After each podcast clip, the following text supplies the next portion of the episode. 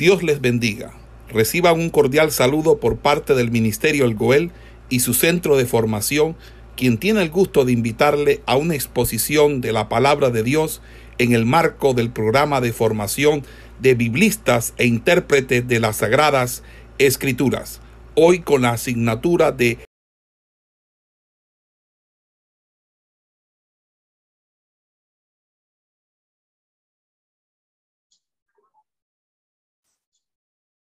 vamos a hablar acerca de el reinado de David. El reinado de David. Eh, el reinado de David eh, lo ubicamos en la Biblia en el segundo libro de Samuel, capítulo número uno, versículo uno, eh, hasta el versículo, hasta el capítulo 20, versículo 26. Eh, en este texto eh, encontramos lo que es el reinado de David.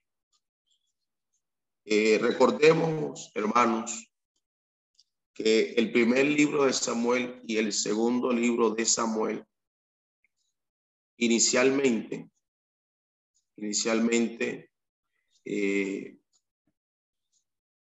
originalmente, era un solo libro. Y el relato continúa sin interrupción. Desde el primer libro de Samuel, capítulo 31 en adelante, la narración tiene un paralelo en parte eh, con primer libro de Crónicas, capítulo 10 eh, hasta el capítulo 29. vamos a, a, a tener en cuenta esto.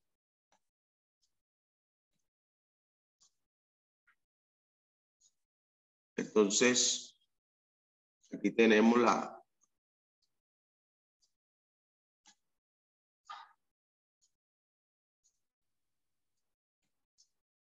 la cita y vamos a encontrar, eh, vamos a, hacer una notica aquí.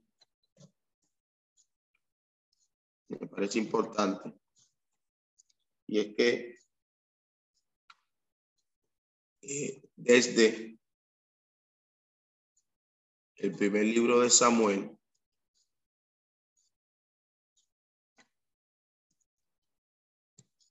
capítulo 31.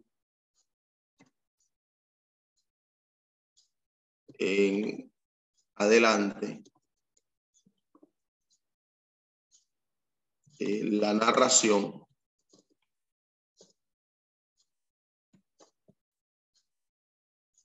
eh, tiene un paralelo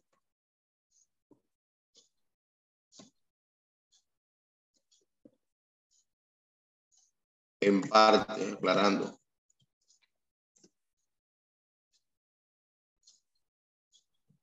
En primero de Crónicas, capítulo 10 hasta el capítulo 29. Pues vamos a, a tener en cuenta aquí esta, esta nota.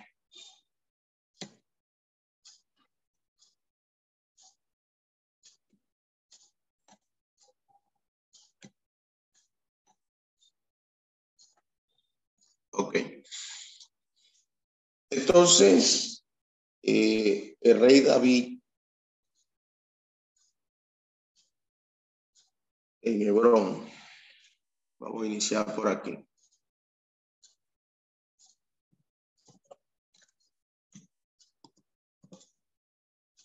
El rey David en Hebrón.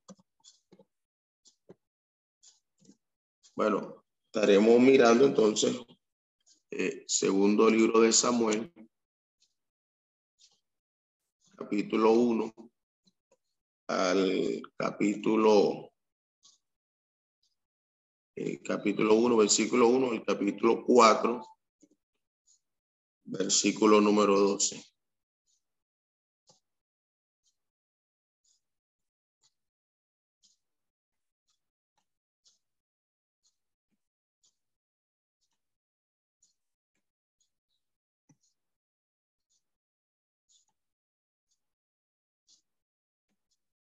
Ok. Entonces, eh, los primeros cuatro capítulos del segundo libro de Samuel se ocupan de los siete años y medio en que David reinó como rey de Judá en la ciudad de Hebrón. Entonces, el paralelo del cual yo le hablaba en la nota que tenemos allí en el tablero, eh, encontramos eh, en crónicas, eh, pasa por alto este periodo y entra directamente en el reinado de David sobre todo Israel. en el capítulo 1 encontramos, por ejemplo, eh, ¿Con qué nos vamos a encontrar en el capítulo 1? Por ejemplo, en primer lugar, no lo voy a leer, solamente voy a hacer la, eh, la referencia. O vamos a colocar aquí a eh, David informado de la muerte de Saúl, que fue de la muerte de Saúl.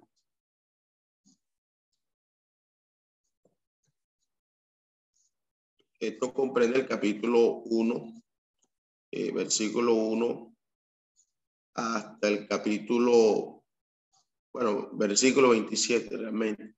Todo esto es segundo libro de Samuel. También vamos a encontrar, era el punto B, David, rey de Judá.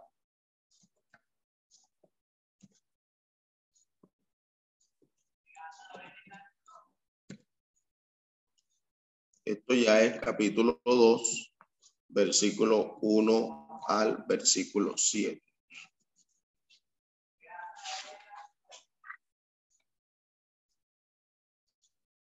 Eh, otro punto es Isboset. Isboset. Rey de Israel.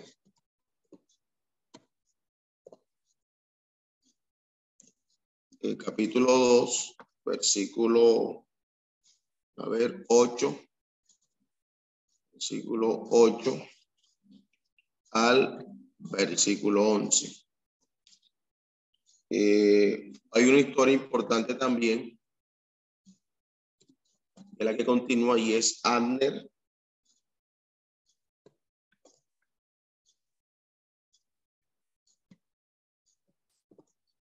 Y Joab, una historia que me llama mucho la atención. Eh, capítulo 2, versículo 12, ¿verdad? Siguiendo con el orden. Y esto se va a extender hasta el capítulo 3, el versículo número 1. Eh, luego, tendría otro punto aquí y es eh, la familia de David. Familia de David. Eh, bueno, capítulo 3, versículo 2 al 5. Eh, el punto seguir aquí eh, sería el F. La o se derrumba, más bien vamos a anotar aquí, se derrumba.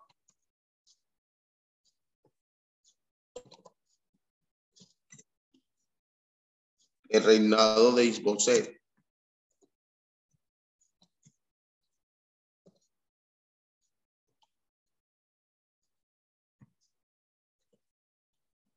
Isboset. Eh, capítulo 3, versículo 6 hasta el capítulo 4, versículo número 12. Exactamente. Bueno, estos podrían ser las, eh, los principales aspectos encontramos en esta primera parte, donde David eh, está en Hebrón. Vamos a, analizar algunas cosas aquí eh, para entender lo correspondiente a esta línea de pensamiento.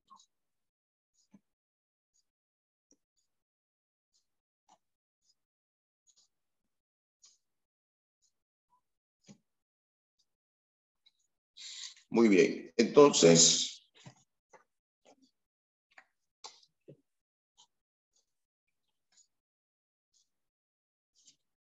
la muerte de Saúl y Jonatán eh, allanó el camino para entronar a David en Judá. David ya era una persona bien conocida entre todos los clanes de las tribus. Y bueno, había protegido los intereses de los propietarios y compartía con ellos el botín obtenido en las correrías contra sus enemigos. Sin embargo, las otras tribus eh, no lo conocían muy bien y bueno, y como no lo conocían bien, pues terminaban desconfiando de, de, de David. Entonces, en ese sentido, en ese sentido, eh, eh, en ese sentido, pues desconfiaban de él. David entonces tuvo que esperar más de siete años para reinar sobre toda la nación. Le tocó esperar más de siete años mientras se daba esa, ese proceso de, de aceptación. Ok.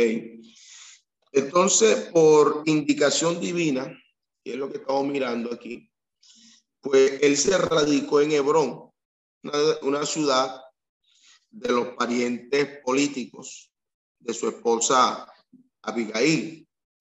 Eh, su primer acto oficial como rey bueno, fue facilitar a los hombres de Cabe de Galad por haber recuperado eh,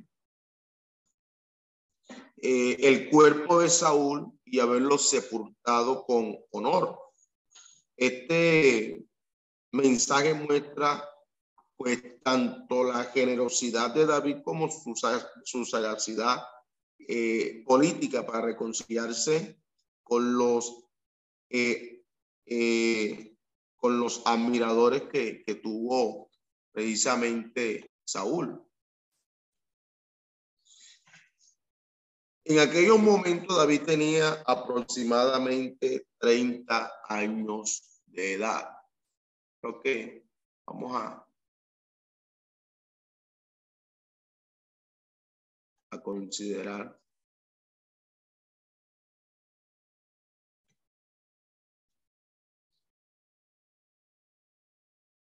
que David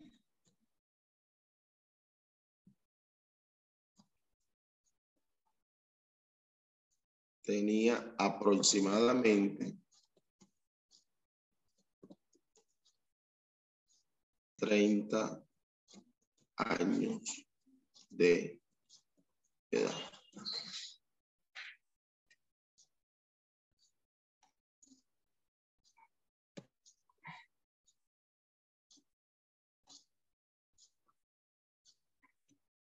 y 30 años, pues se entiende de que con 30 años ya una persona debe estar en un momento de, de realización, según la...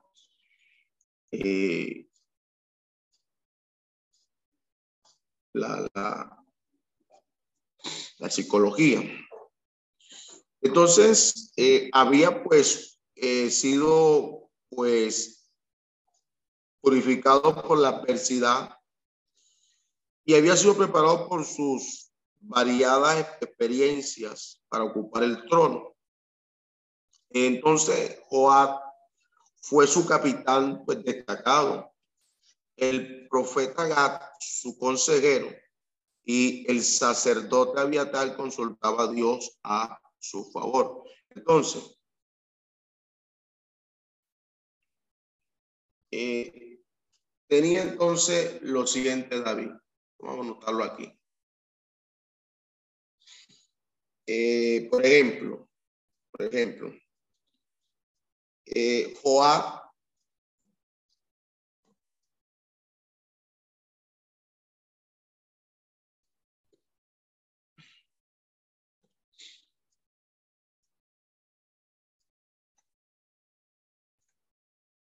Joab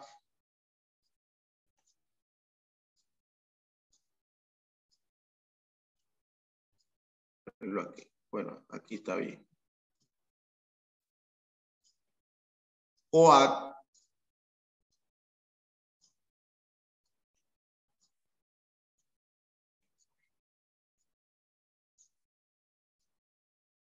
eh, fue su capitán.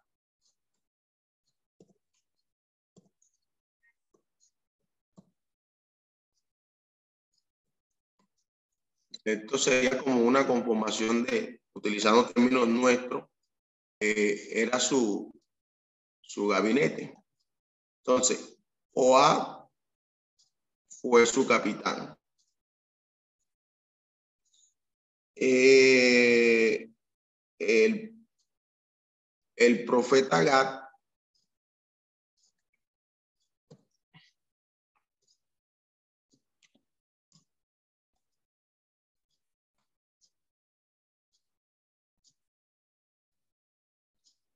profeta Gad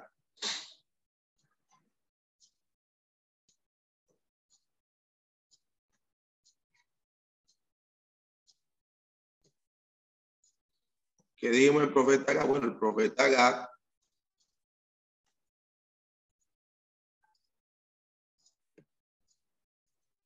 el profeta Gad era su consejero.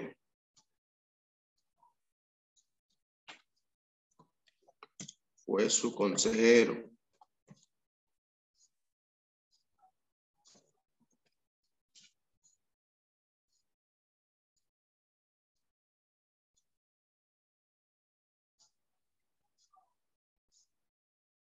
Muy bien.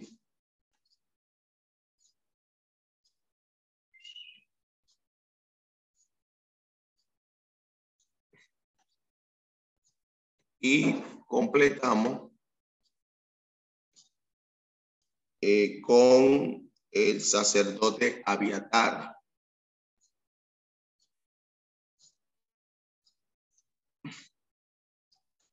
El, el sacerdote Aviatar.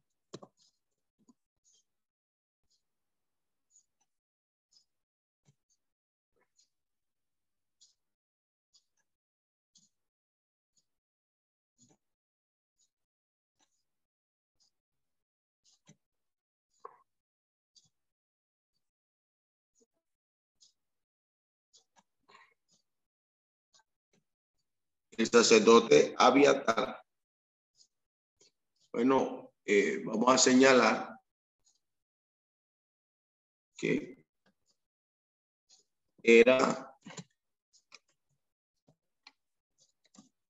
quien consultaba a Dios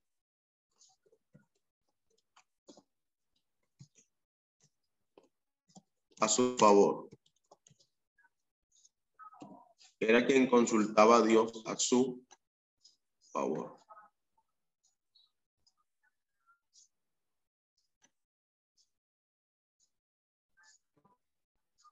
Bueno, yo quiero que paremos un momentico aquí la, la grabación para hacer una pregunta, para socializar, porque quiero ir eh, continuar con este libro de Samuel. Ok, interesante todo lo que hemos mirado. Bueno, eh, siguiendo con esta historia, interesante, eh, tan pronto como Anner, recuerde que Anner era el primo hermano de Saúl y general de Israel, pudo establecer el orden y la nación que estaba dispersada por parte de los filisteos. Eh, entonces instaló a Isbosé, este débil hijo de Saúl, en el trono. Sin embargo, Anner, que era un verdadero dirigente de las diez tribus, como marca el capítulo 3, versículo 12 en adelante, parece que Anner, al igual que Saúl, estaba más eh, preocupado por sus propios planes.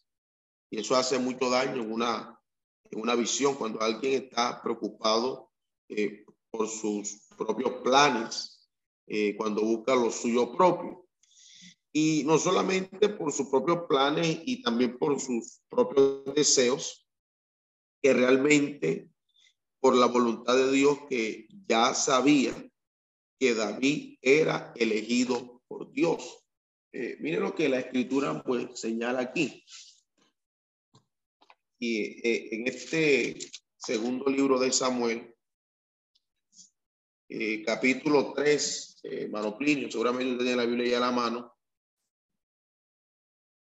segundo libro de Samuel 3, versículos 9, 10 y 18.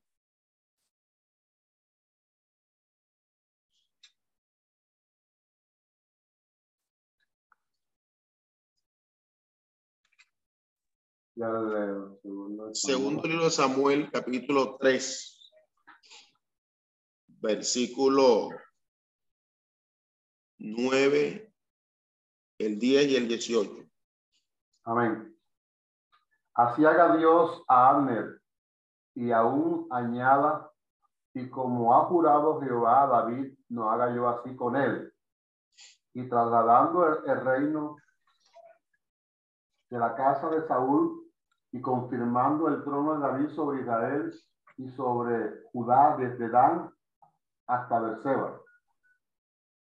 Y él no pudo responder palabra a Anne porque le temía.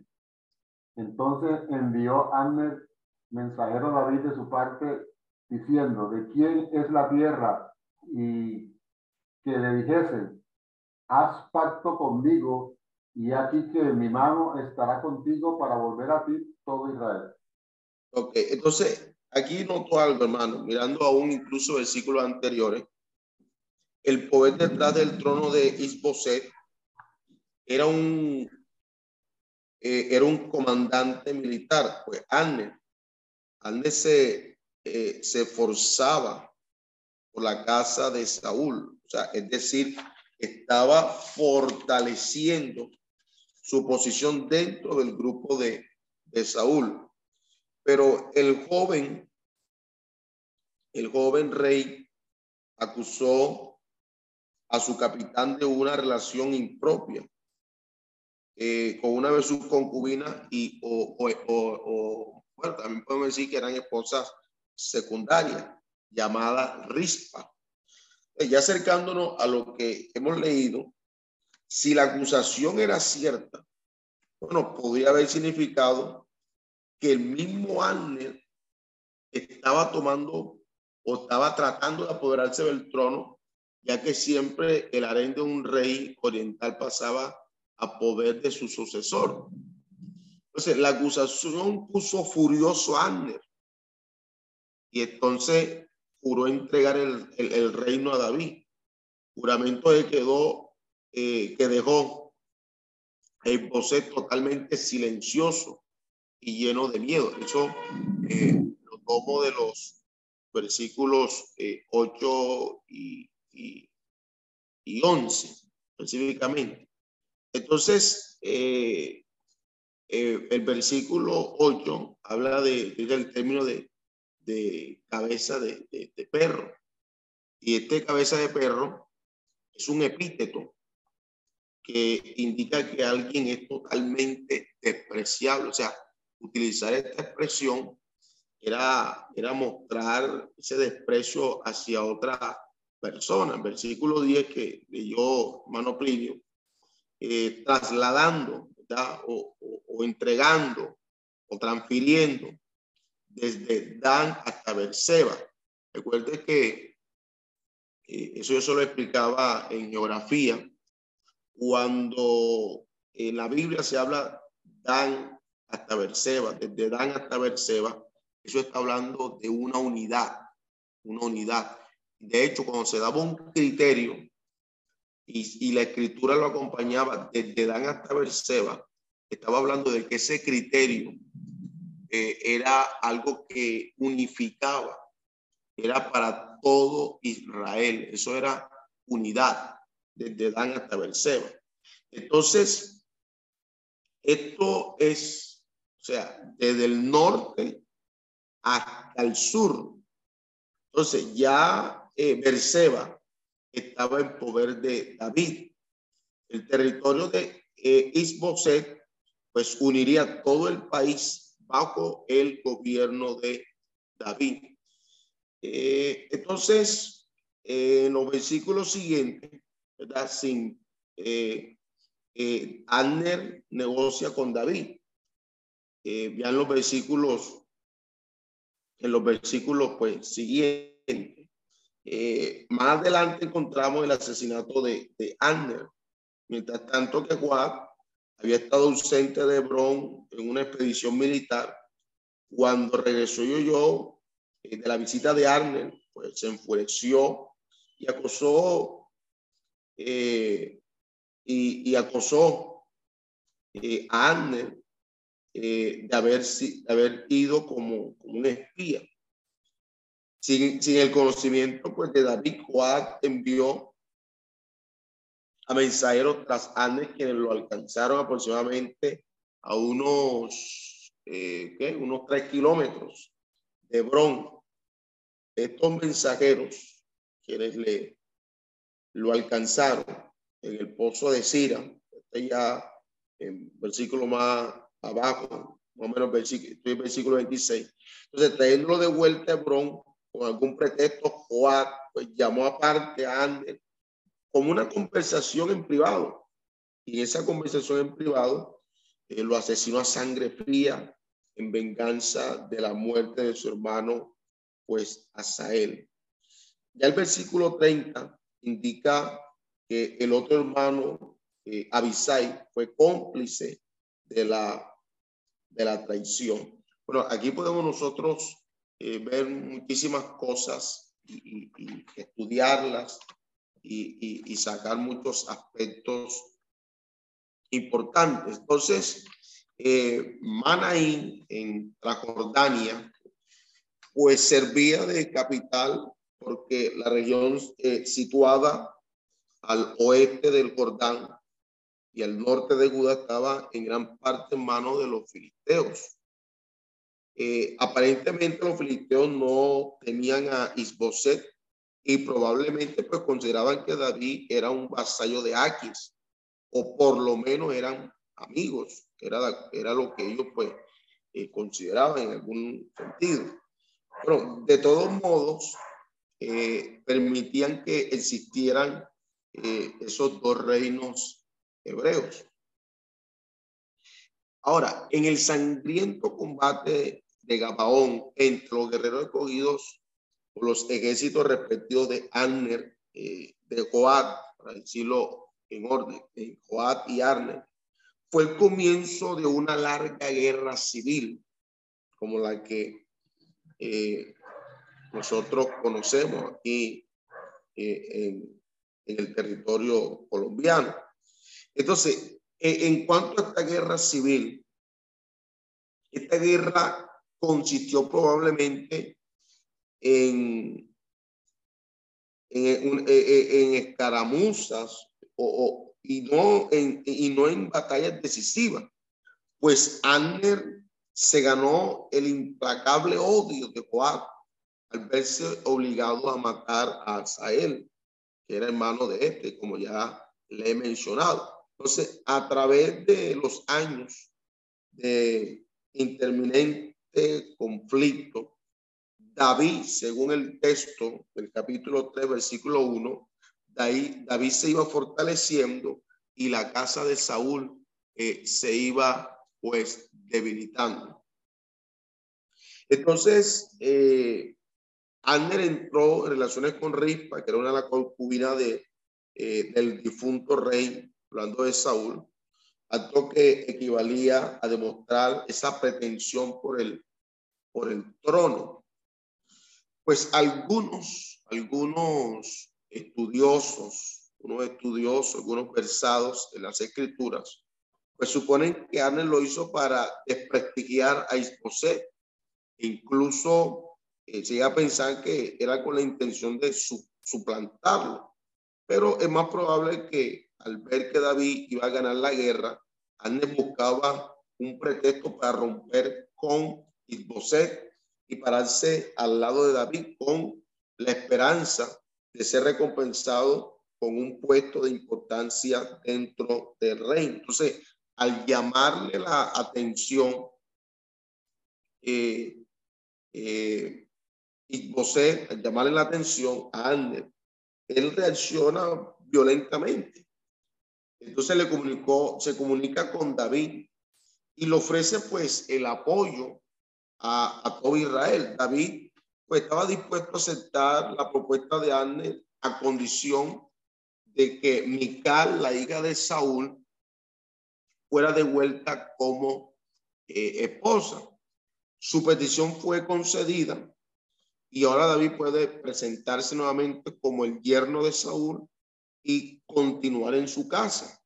Y así pues reafirmó pues sus derechos eh, al trono y fue un paso pues importante para conseguir el apoyo de Benjamín, de la tribu de, de Saúl. El hecho de que Ibotset pues accediera a la petición de David demuestra que Anne pues manejaba al débil rey a su antojo, de la forma que él quería. Entonces Joab puso en peligro, en este sentido, la unificación del reino, pues asesinando a Anne y es probable que lo matara tanto para una forma de venganza como, como eh, por la muerte de su hermano Asael, como para quitar de en medio de un de, de en medio un posible competidor para el puesto que este comandante eh, en, en, el en jefe del, del ejército. Entonces, poco después, Iboset, pues, eh, fue asesinado también. David puso eh, de manifiesto su inocencia en cuanto a la muerte de Ángel y maldijo a Joab. También ejecutó inmediatamente a los homicidas de Iboset, así, así quitó pues toda sospecha de que fuera el instigador de los crímenes. David no se relajaría a conspirar para obtener el trono de Israel, aún después de la nación, sin esperar. Entonces, José reinó solamente dos años y transcurrieron siete años y medio durante la muerte de Saúl y la ascensión de David a todo eh, a todo Israel, según lo, lo miramos en el capítulo 5, versículo 5, alguien pues señalando esto, eh, digo, aquella persona que Dios adelanta no necesita recurrir a crímenes para avanzar su causa.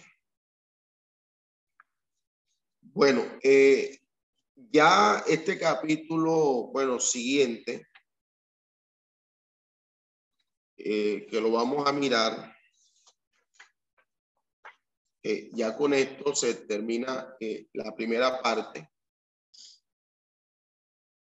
Entraríamos en la segunda parte de este estudio y es David, rey sobre toda la nación.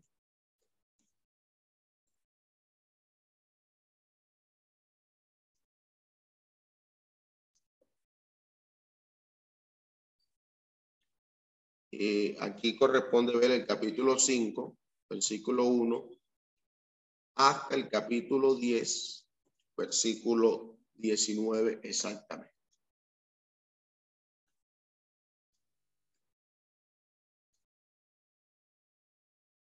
Muy bien.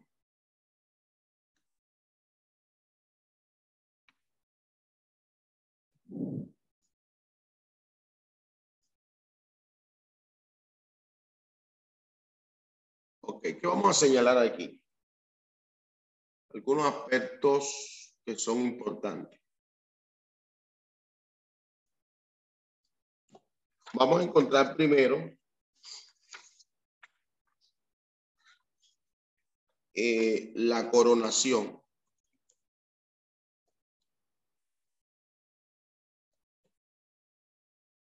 Eh, capítulo 5, eh, versículo 1, el versículo 5. Importante que usted vaya siguiendo este estudio, además de tener la posibilidad de ver, de ver en pantalla.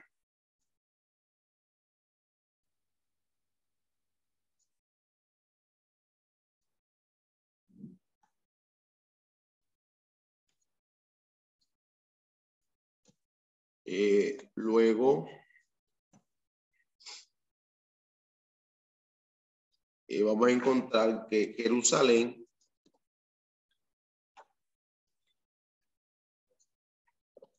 se establece como la capital.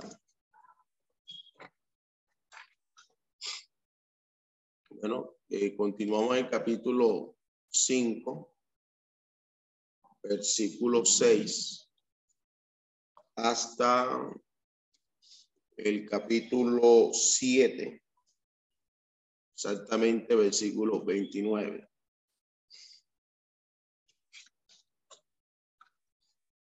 Eh, a ver qué más podemos anotar aquí.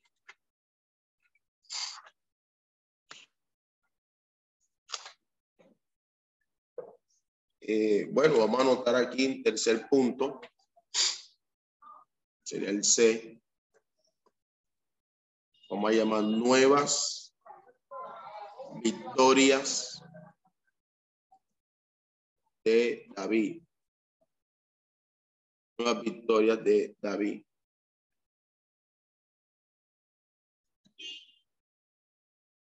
Esta nueva victoria de David, bueno, ya esto es capítulo 8 versículo 1 y eh, lo, eh, se extiende eh, hasta el capítulo 10, versículo 19 y aquí pues terminaría esa, esa, esa sesión.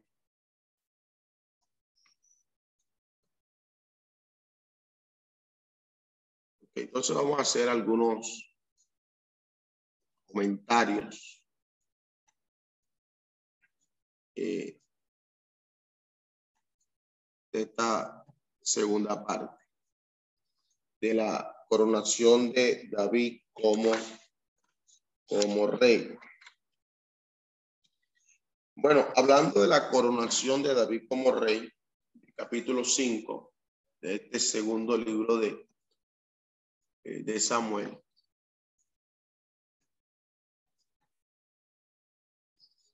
es importante anotar lo siguiente. Y es que el terreno había sido preparado para reunir el resto del reino de Saúl bajo la soberanía de David. Entonces, el capítulo 5, si usted lo está mirando, inicia diciendo, todas las tribus de Israel eh, eh, acudieron pues a David diciendo, enos aquí hueso tuyo y carne tuya somos. O sea, unidos en los lazos comunes de la nacionalidad y no solamente de eh, eh, un vínculo de nacionalidad, sino de, de, parentesco. eh, entonces recordaron que aunque Saúl era el rey, David había sido quien había comandado el ejército. Pero además de esto, hermano, estaban conscientes de la promesa que Dios había dado a David. Y la, y la promesa que, que Dios había dado era, tú apacentarás a mi pueblo Israel y tú serás príncipe sobre Israel. David hizo pues pacto con ellos. Eh, entendamos la palabra eh, como pacto, la palabra perit. Voy a anotarle la palabra aquí, eh, porque es importante. La palabra para pactos es perit.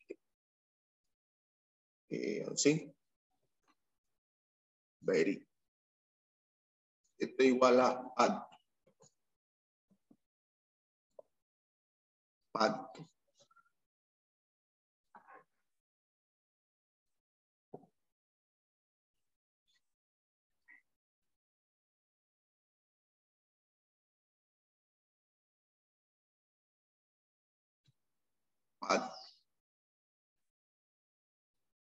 Muy bien. Entonces, era un término que está aplicado a la relación entre Dios e Israel en el Sinaí. Y era un adecuado, eh, era un acuerdo, era un acuerdo, eh, era un acuerdo basado en la confianza mutua.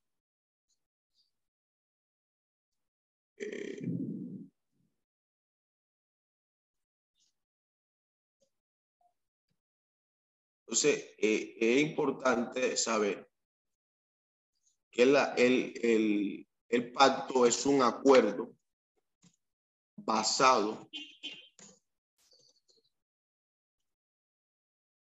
en la confianza mutua.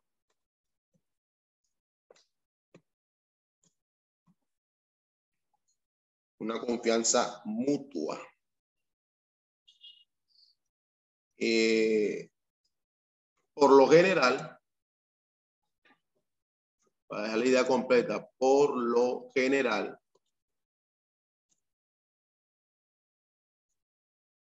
sellado con el sacrificio de un animal.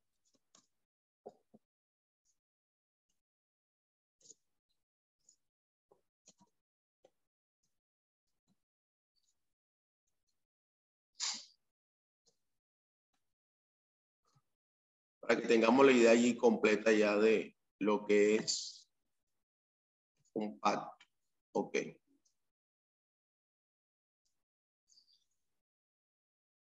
Delante de Jehová con ceremonias religiosas. O sea, eh, la nota cronológica de capítulo 4 y 5 no dice que David tenía 30 años cuando eh, primero fue consagrado rey y que reinó 40 años, 40 años.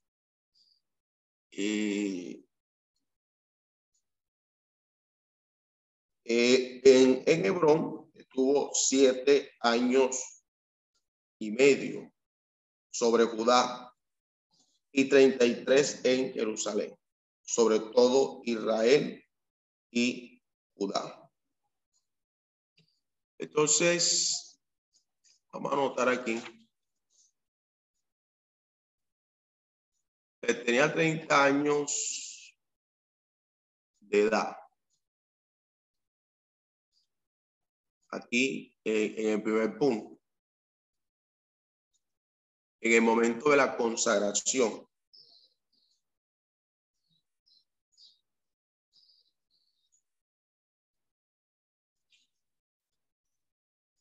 Bueno, siguiendo ya es eh, eh, Jerusalén se establece como la capital. Jerusalén se establece como la capital. Entonces podemos decir que la primera acción de David como rey fue un golpe de genio político. Ni Manaín, donde había eh, reinado Isboset, ni Hebrón, que había sido la capital de Judá, eran pues adecuadas en Palestina para ser la capital de la nación. ¿Por qué? Porque, por ejemplo, eh, Manaín estaba en la Transjordania y como estaba fuera de la Transjordania, estaba hablando de que estaba fuera de la tierra de Judá. De modo que David y sus hombres fueron a Jerusalén, una antigua ciudad que bucea, situada en la parte del sur de Benjamín, pero no lejos, eh, no lejos del límite norte de Judá.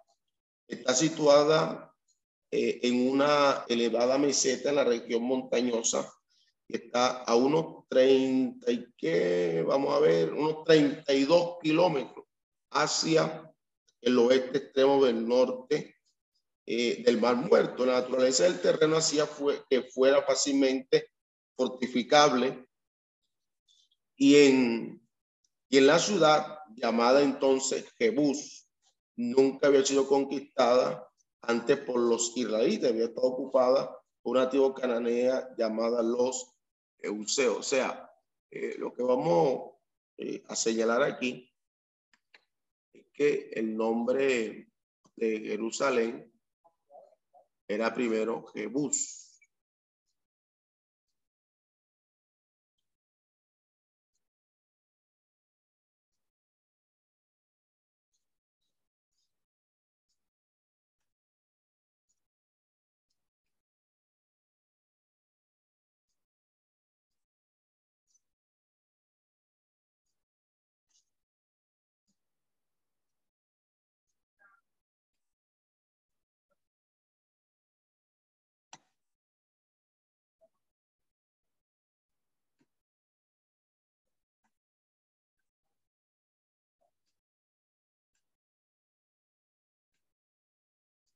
Muy bien.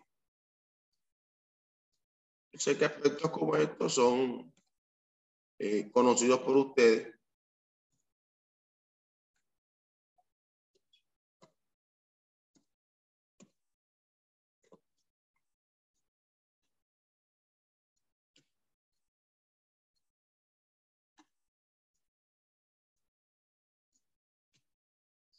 Muy bien.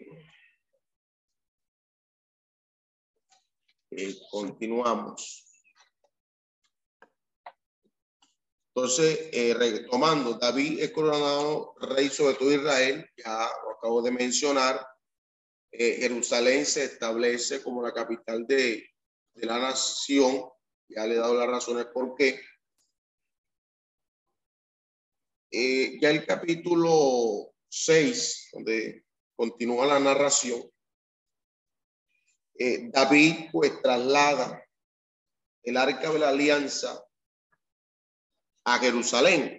Todo lo, lo maneja eh, este capítulo 6 y el 7. Entonces, David pues comprendía que ninguna otra cosa podía unificar la vida nacional como la religión y el culto a Jehová debían ser el centro de la vida nacional. Entonces, eh, ¿qué quiero destacar aquí?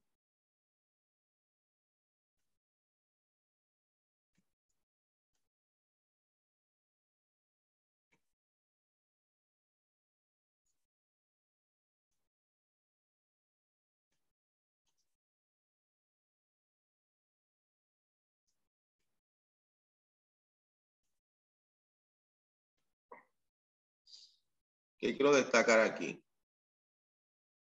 Eh, quiero destacar, eh, y lo voy a dejar aquí como una nota.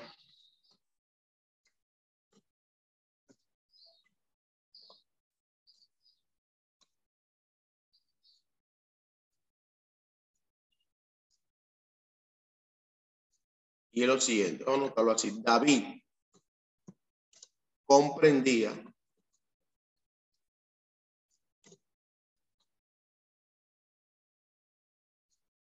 que ninguna otra cosa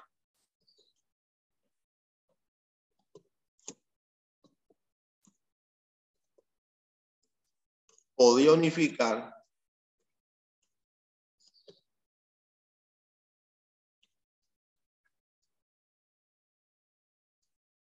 la vida nacional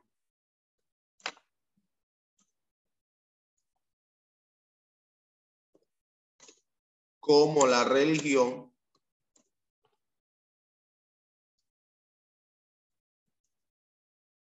y el culto a Jehová.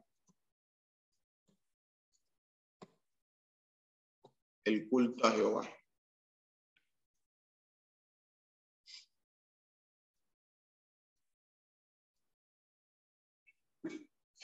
Entonces, debía ser el centro de la vida nacional.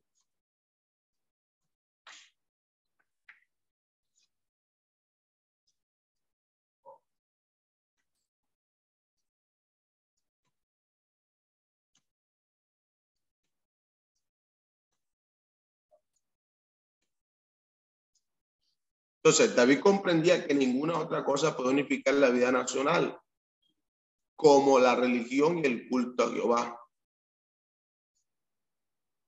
Debía ser el centro de la vida nacional. Entonces, ¿qué es lo importante aquí? Y es que David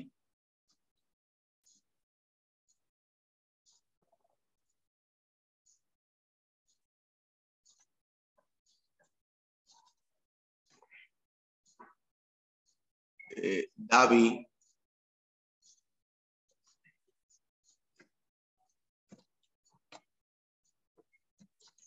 eh, David decidió traer el arca del pacto.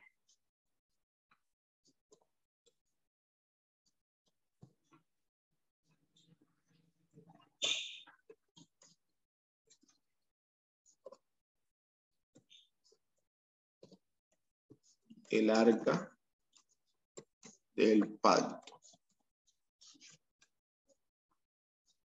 Y recuerde que el arca del pacto es símbolo de la presencia de Dios. Del Señor.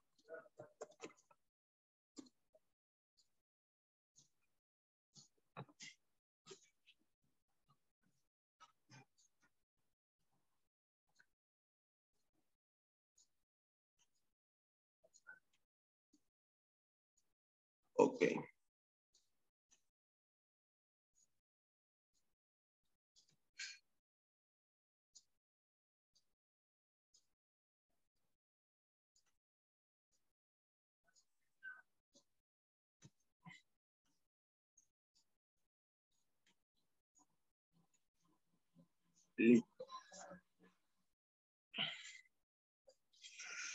Bueno, entonces la Biblia dice antes de que David hiciera esto, eh, el, el arca, el arca, eh, unos 80 años antes, los filisteos lo habían capturado eh, o habían alcanzado una victoria abrumadora sobre Israel, lo habían capturado y luego pues lo devolvieron. Y recuerde que el arca era más, el, el, el mueble más sagrado de Israel y que quedó en Kiriat Keraín, un pueblo ubicado a unos 12 kilómetros al noreste de Jerusalén, y así fue relegada a un lugar secundario. Eh, Saúl nunca había mostrado interés por, por el arca. Entonces, con música y júbilo. El arca fue llevada en la primera etapa del viaje a Jerusalén. Luego ocurrió un trágico acontecimiento. ¿Por qué? Porque Dios eh, castigó tan severamente a, a, un hombre llamado eh, Usa. Y es que el arca eh, debía haber sido transportada eh, mediante varas eh, a hombros de levitas. Y los levitas que transportaron o, la, que la transportaran no debían tocarla. O sea, eso estaba ya reglamentado en la escritura. Eh, por ejemplo, eh, si nosotros miramos, eh, si usted mira en el libro de números, el capítulo, el capítulo 4 del libro de números, Vamos a mirarlo. El capítulo 4.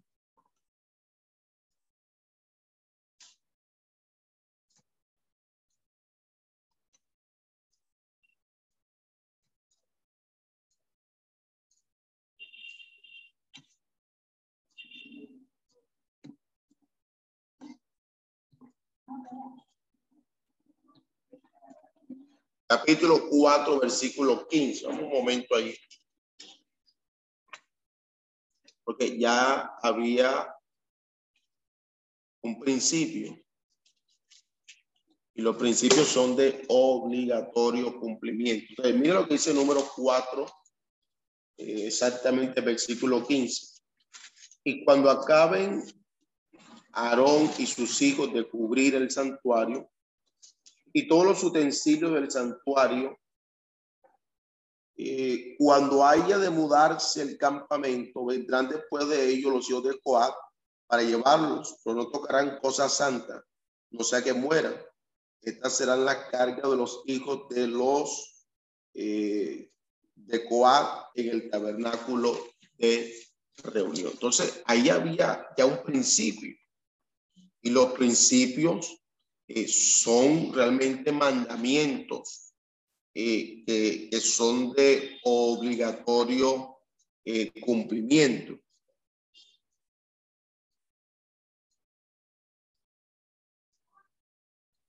Entonces, se da esta situación. Ahora la pregunta es la siguiente. ¿Por qué se da este este castigo tan severo con USA, porque lo, lo, la escritura dice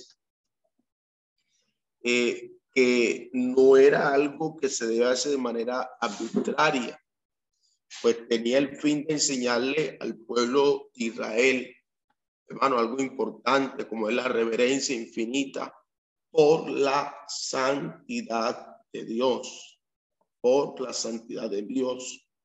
Eh, la Biblia dice que eh, el, la muerte de, de, Asa, el cual extendió su mano cuando vio que los huestros tropezaron y el arca se sacudió, Asa, Usa, perdón, Usa extendió la mano para sujetarla.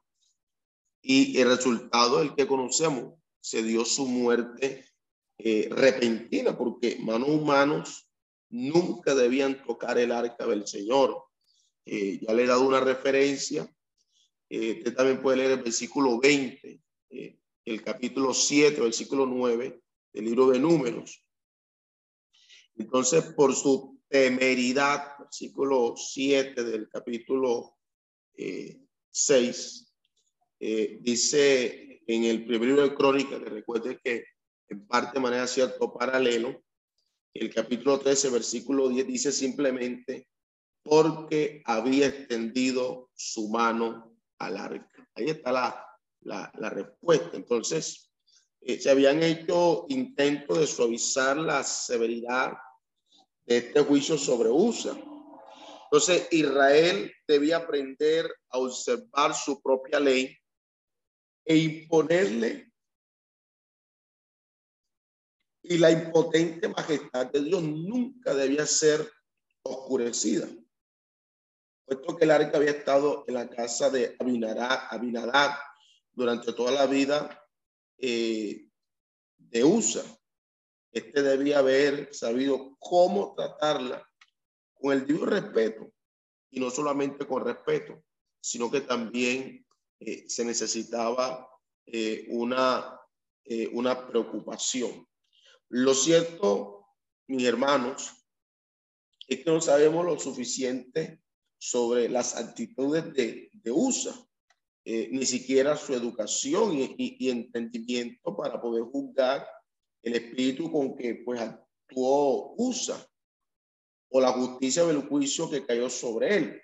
Solo sabemos que el juez de toda la tierra hace, hace lo que es justo. Eso es importante. El juez de toda la tierra hace lo que es justo.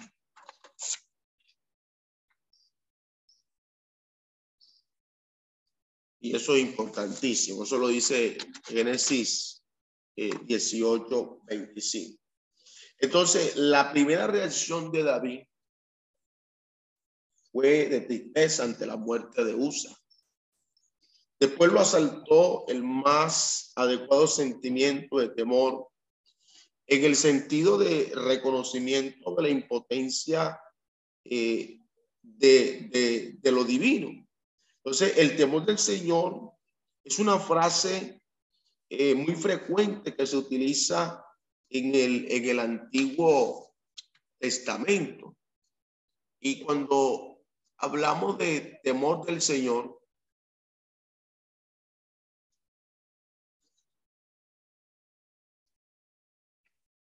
el temor del Señor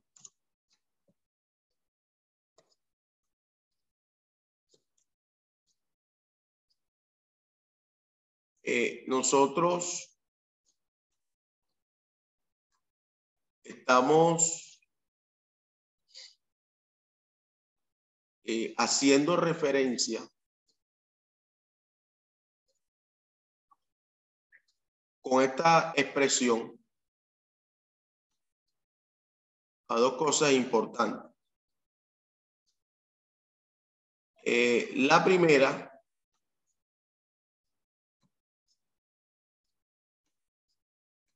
al hablar del temor del Señor, es que temor en el Antiguo Testamento es igual a eh, es igual eh, a reverencia. Reverencia.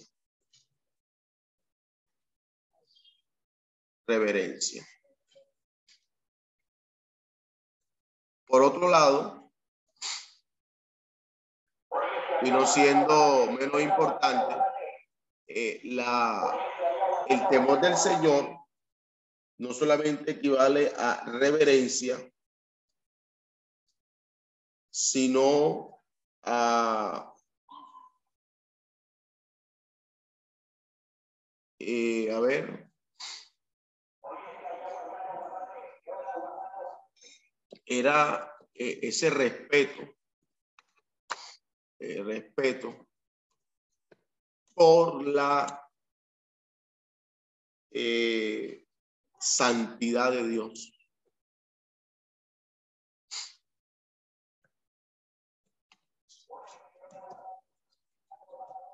La santidad de Dios. Esto básicamente era lo que, lo que definía lo que era el temor al Señor en el Antiguo Testamento.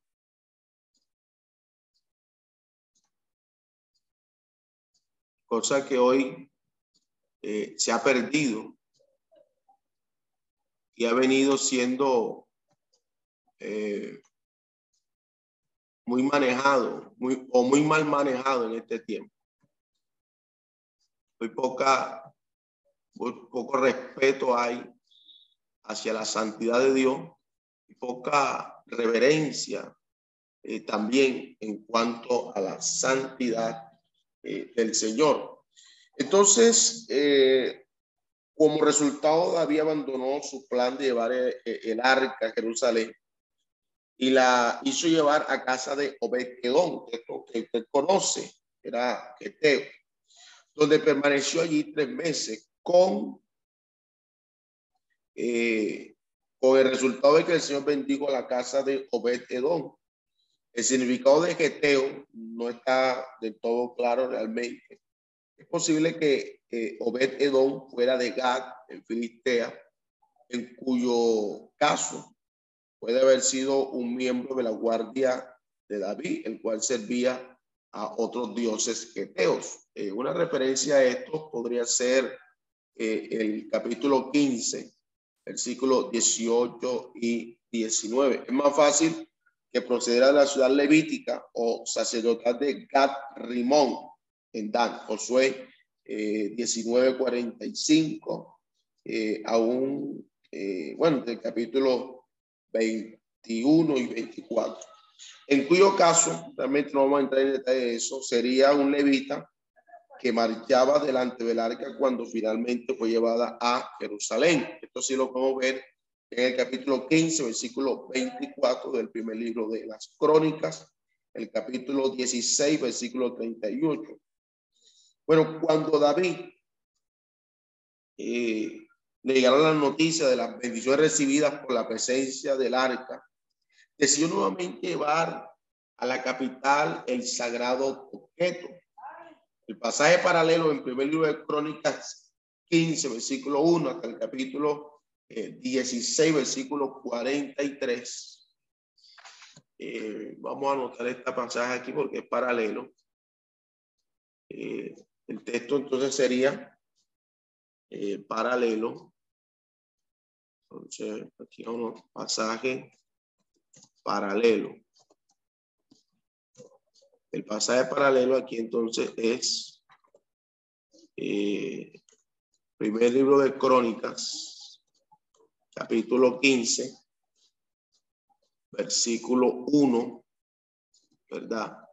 15, 1 hasta, a ver, capítulo 16, versículo 43. 43. Así sería el, paralelo.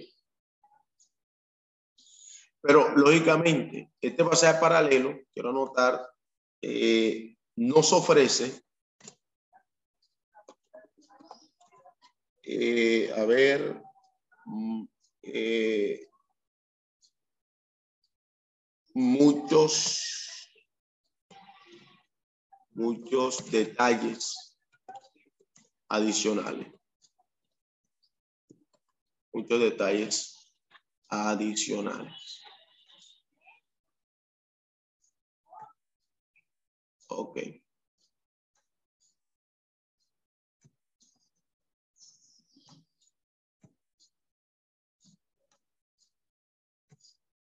Muy bien.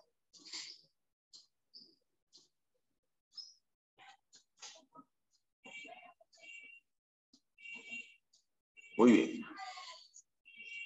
Eh, los que iban en el arca, siglo XIII, esta era llevada ahora como correspondía en los hombros de los sacerdotes designados, pues David danzaba delante de Jehová, una forma de regocijo, un regocijo pues, religioso, que estaba expresando el gozo de la ocasión. Dice la Biblia que con un efo de lino, esto indicaba la naturaleza religiosa de la, de la celebración. Había también júbilo, eh, en otras palabras, o sea, había unas aclamaciones. dice la Biblia que había sonido de trompeta mientras se adelantaba el camino. Y Mical, hija de, hija de, de Saúl, evidentemente no tenía simpatía por el todo por, todo el procedimiento. Entonces, en lugar de unirse a la festividad, miró desde una ventana como espectadora y, no como una participante. Muchas críticas eh, proceden de aquellos que miran durante las actividades religiosas y no toman parte de ellas. Y era lo que estaba haciendo Mical. Puesto que la emoción eh, que no se comparte eh, con, con simpatía por lo general irrita. Entonces la Biblia dice que Mical menospreció a David en su corazón. Eh, su sarcístico comentario y sus resultados describen eh, lo que pasa con esta mujer eh, en los versículos 20 al 23. Entonces, ¿qué uno puede entender aquí, hermano? Es que estos versículos 1 al 15 de este capítulo nos dejan ver lo que puede ser la necedad de una iglesia visible. ¿Ah? Aquí eh, subraya eh, la importancia del ceremonial religioso al llevar el arca. Uno mira la insensatez de la indiferencia humana o de la interferencia humana. Eh, el establecimiento de, de, del arca en Jerusalén. Y también notamos que el tabernáculo eh, había sido preparado y el arca fue eh, introducida y la pusieron en su lugar, o sea, en el lugar santísimo.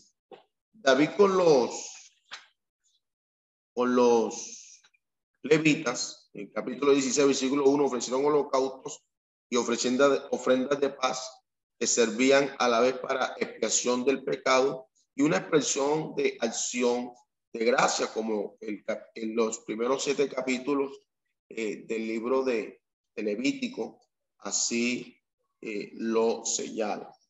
Eh, a David, en el capítulo 7, le he negado el deseo de construir el arca, el capítulo número 7. Se da esa, esa particular situación donde a David eh, se le niega el que él eh, esto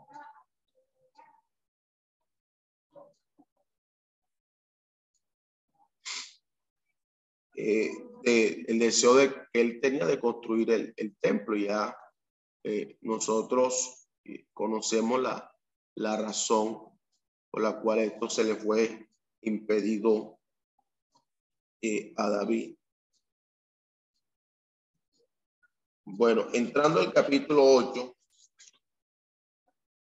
aquí vamos a encontrar nuevas victorias de David. Nuevas victorias de David. Estos tres capítulos eh, cubren un periodo que para nosotros eh, realmente, hermanos, no está eh, no está definido. Realmente no está definido. Pero que probablemente abarcó, eh, sin lugar a dudas, varios, eh, varios años, varios años. Por ejemplo, los capítulos 8 y 10 tienen que ver particularmente con las conquistas militares. El capítulo 9 es la bondad de David para con el hijo de Jonatán y que se llama Mefiboset. Entonces, eh, en este capítulo 8, hasta el versículo 18, del 1 al 18, se da la extensión del reino. Entonces, los filisteos habían sido una potencia dominante que había oprimido a Israel durante más de medio siglo. Y la primera tarea de David fue eliminar esa amenaza del oeste. Y dice la Biblia que derrotó a los filisteos y capturó a Metet Amat. Metet Amat, un término compuesto que significa literalmente brida de la ciudad madre o metrópoli y se refiere a Gad y a sus ciudades satélites, siempre una amenaza principal para la paz eh, de lo que era eh, Israel. Eh, en el capítulo 9 entonces encontramos que David honra a Mefiboset.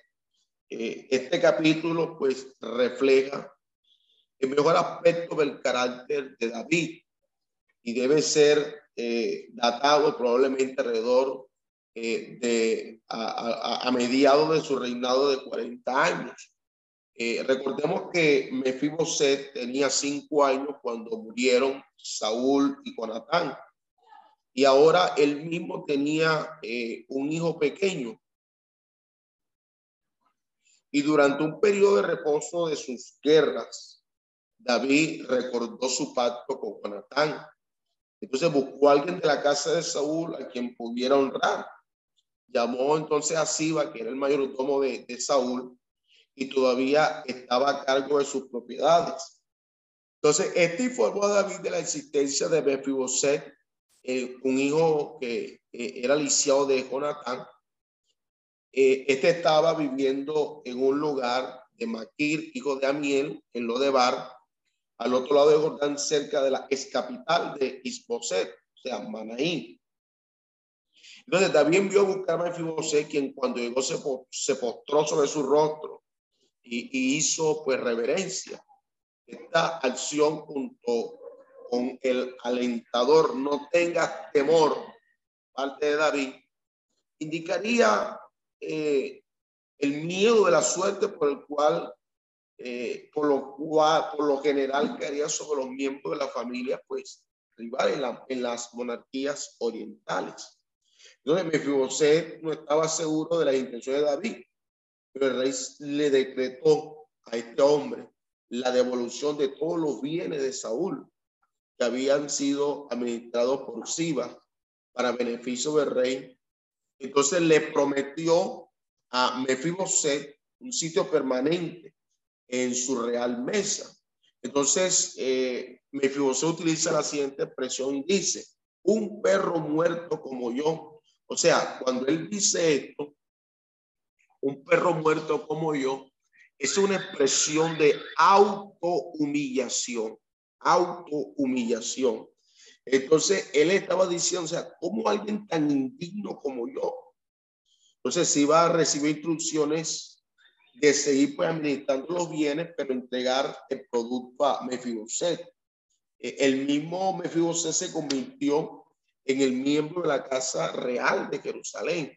Entonces, el capítulo 9 particularmente, pues me llama la atención porque puede mostrarnos e-, el hecho de pagar nuestra deuda al pasado. David recordó la bondad de Jonatán y David buscó la manera de cómo recompensar su amistad. Y no solamente eso, sino que David pagó su deuda al pasado, haciendo una provisión hacia dónde? Hacia el futuro. Yo creo que con eso eh, avanzamos en esta eh, segunda parte, ¿verdad? Eh, correspondiente a esta segunda sección del el segundo libro de Samuel. Bueno, el capítulo 10 es la guerra con los amonitas y los sirios. Eh, en esos versículos que notamos allí, exactamente 19, la paz no habría de ser duradera y ahora se describe la guerra a que eh, se aludió allá en el capítulo 8, versículo 12, y que el paralelo está en el capítulo 19 del primer libro de Crónica, es casi un paralelo directo. Entonces, Nas, rey de Amón, pues murió y David quiso devolver al hijo un favor recibido del padre. En consecuencia, pues envió mensajeros con expresiones de condolencia pues los príncipes amonitas insinuaron al joven Anún que los mensajeros de David eran espías, ¿verdad? Y entonces ordenó afligirle de mayor ofensa y le rapó la mitad de la barba. ¿Para, para qué?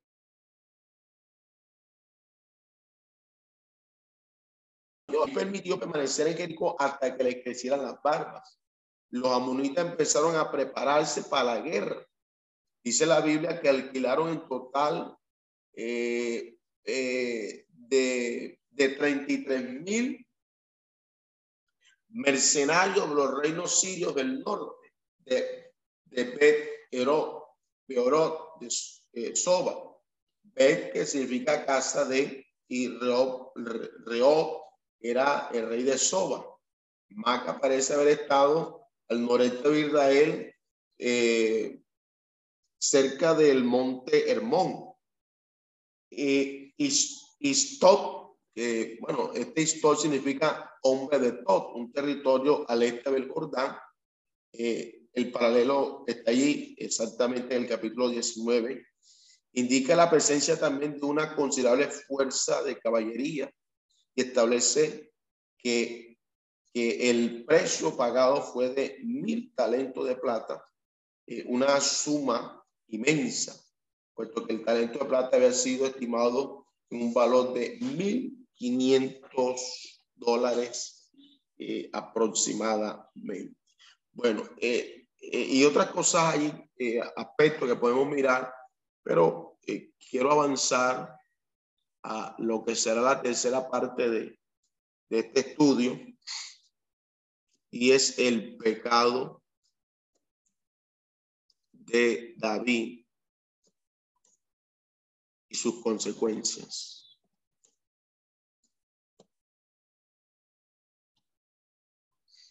Eh, sabemos que todo pecado tiene que consecuencias.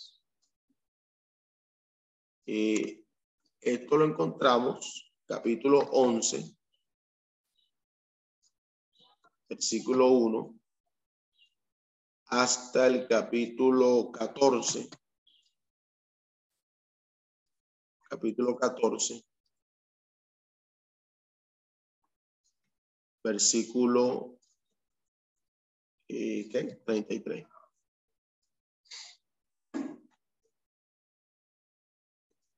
Creo que sobre el particular, eh, nosotros conocemos ampliamente sobre, sobre esto. De esto hemos hablado, predicado, nos han enseñado.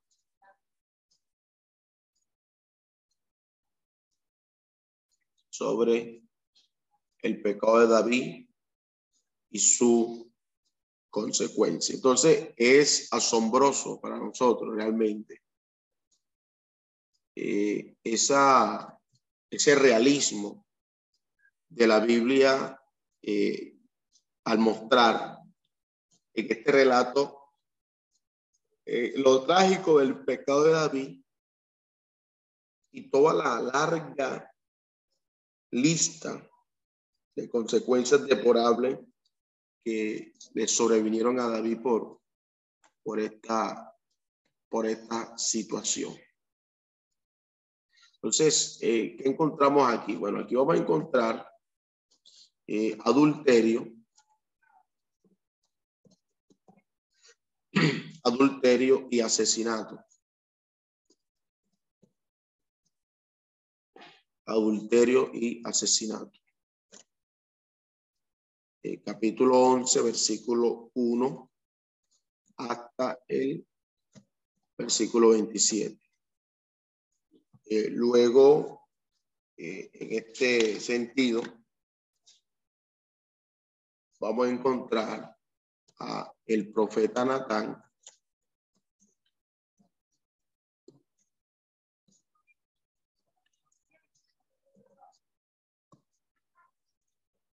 y David. Profeta Natán y David. El capítulo 12, versículo 1 al 25 exactamente. Eh, también eh, vamos a, mirar eh, la continuada guerra, la continuada guerra, continuada guerra con Amón.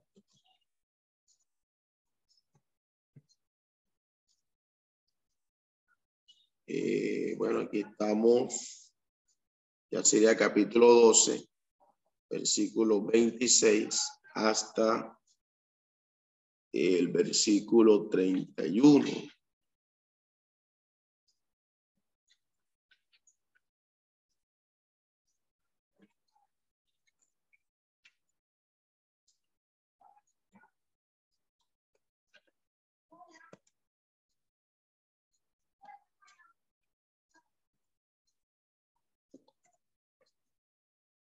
Eh, a ver qué el,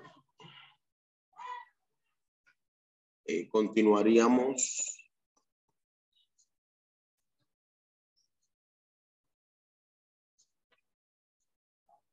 Eh, con un hecho bastante triste aquí y es la violación de Tamar.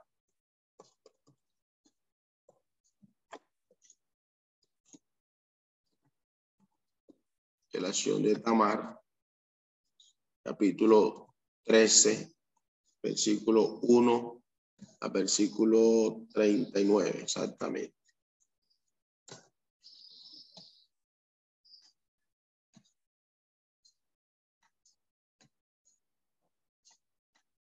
Eh, ¿Qué otro aspecto encontramos aquí? Sería el retorno de Absalón a Jerusalén.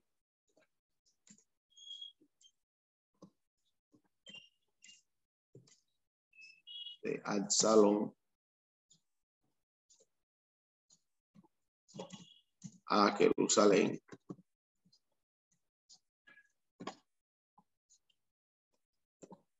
Y en todos estos eh, pasajes, uno va viendo las consecuencias del pecado de David.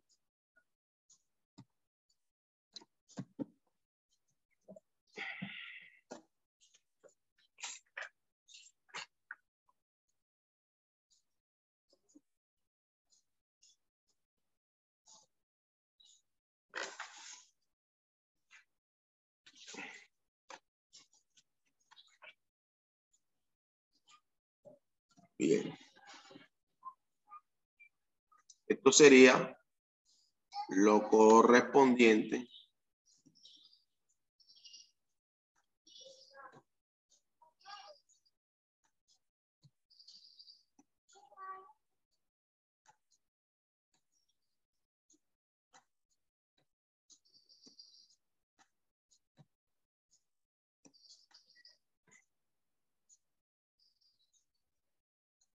esta tercera parte de el segundo libro de eh, Samuel.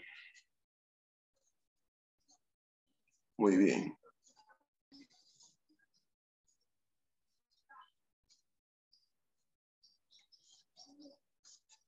entonces,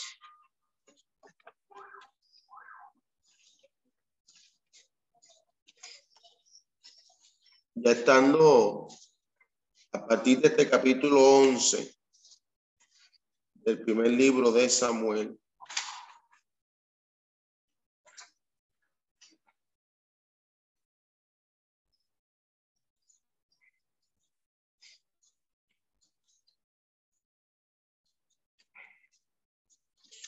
eh, podemos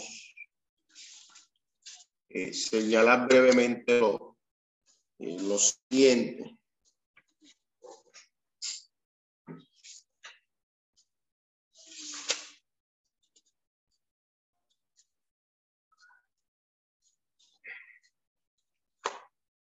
Y es que, eh, mis hermanos,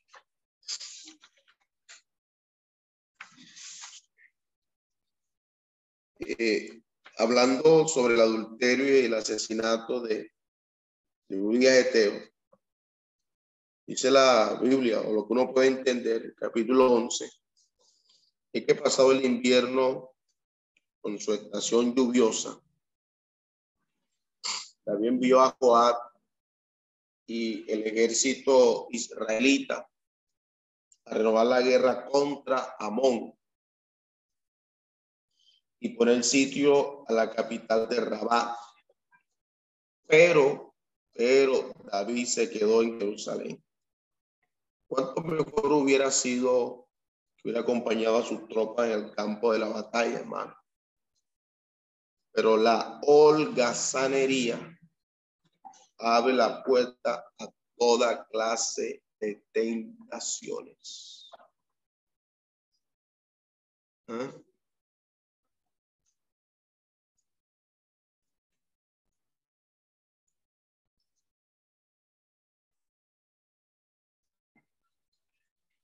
Oh.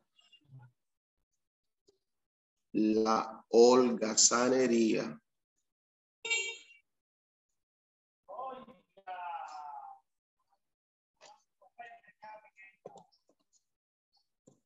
La holgazanería abre puerta a toda clase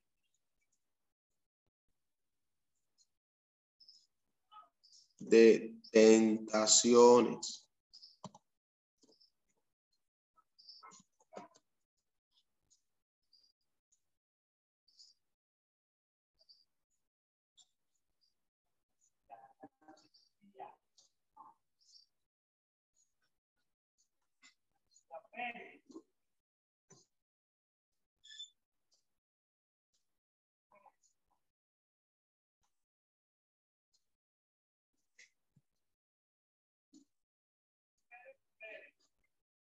Durante ese tiempo David se levantó cuando ya había pasado el calor del día.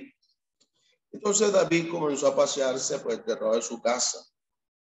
Entonces vi una mujer que se bañaba en el patio de su casa una ciudad eh, baja, al caer la tarde.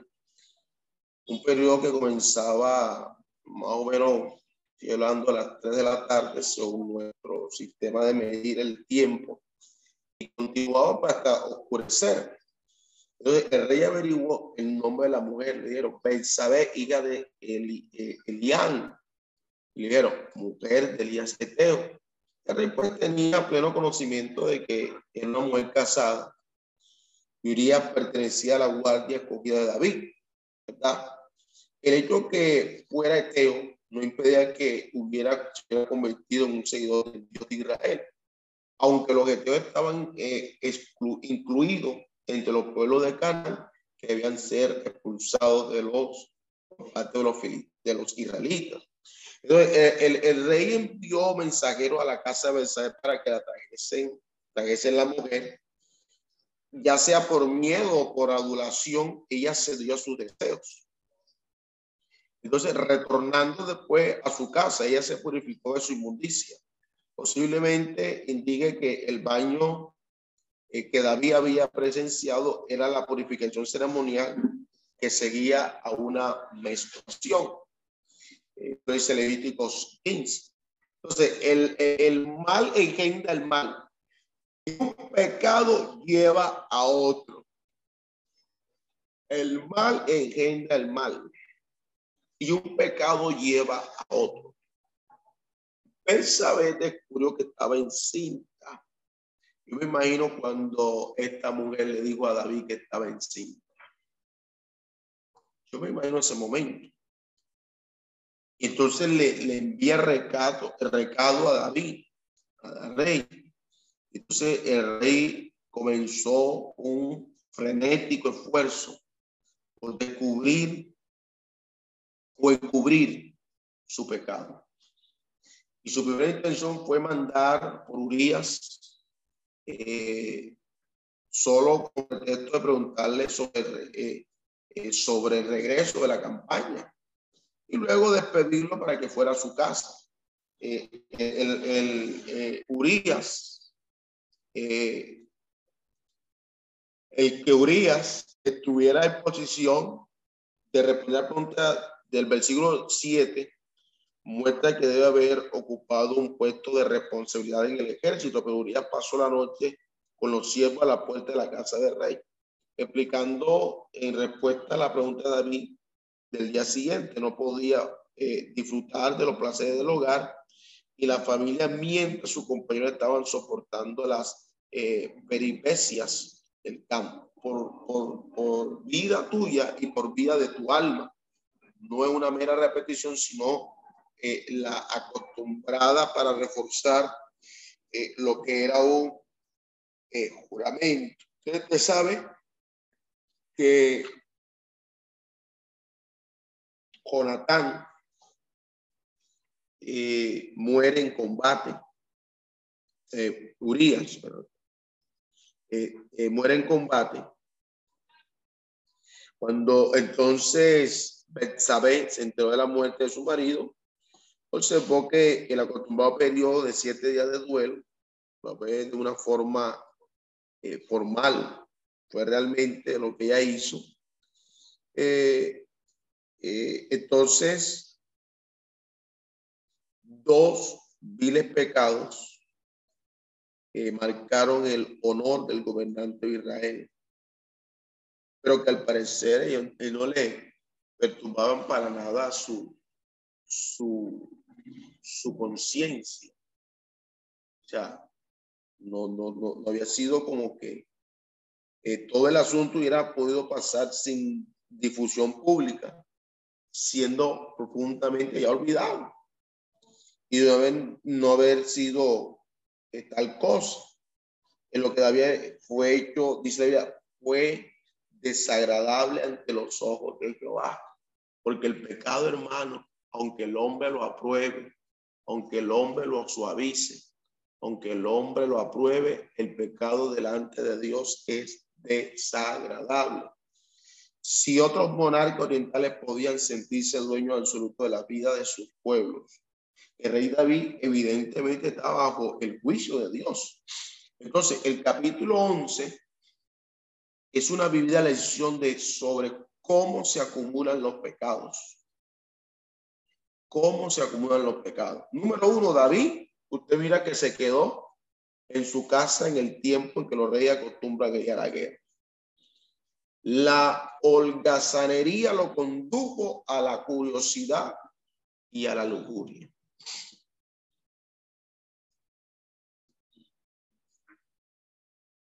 Aquí, podemos, aquí voy a anotar algo.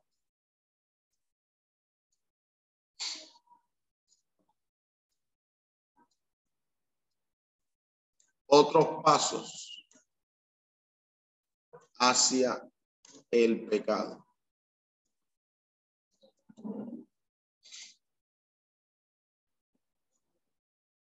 Otros pasos hacia el pecado. Eh,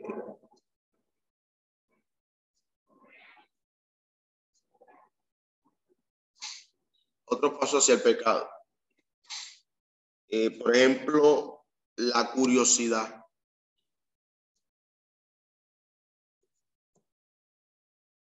La curiosidad. Y la lujuria.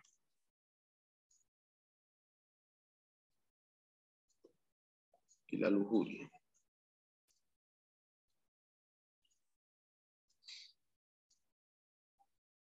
Ahora, ¿Dónde está el problema?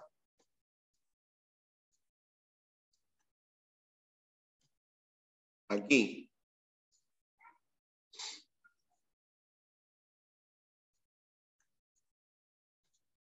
De esto que estoy señalando aquí.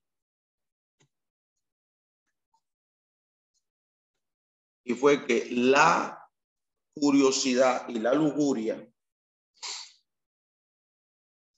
estoy señalando aquí.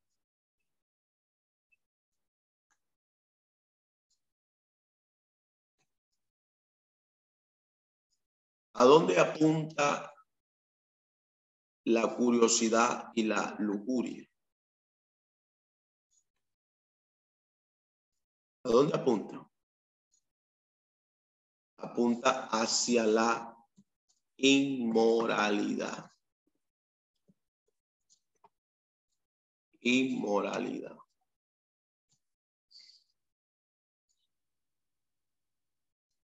Una palabra que sin lugar a duda es fuerte.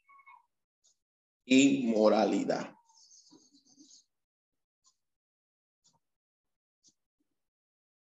Ok. Entonces, eh, quiero terminar aquí por hoy esta clase. y con la ayuda de Dios, bueno, eh, Esperamos que este estudio haya sido de bendición para su vida y ministerio. A Dios sea la gloria. Este es el Ministerio El Goel, vidas transformadas para cumplir el propósito de Dios.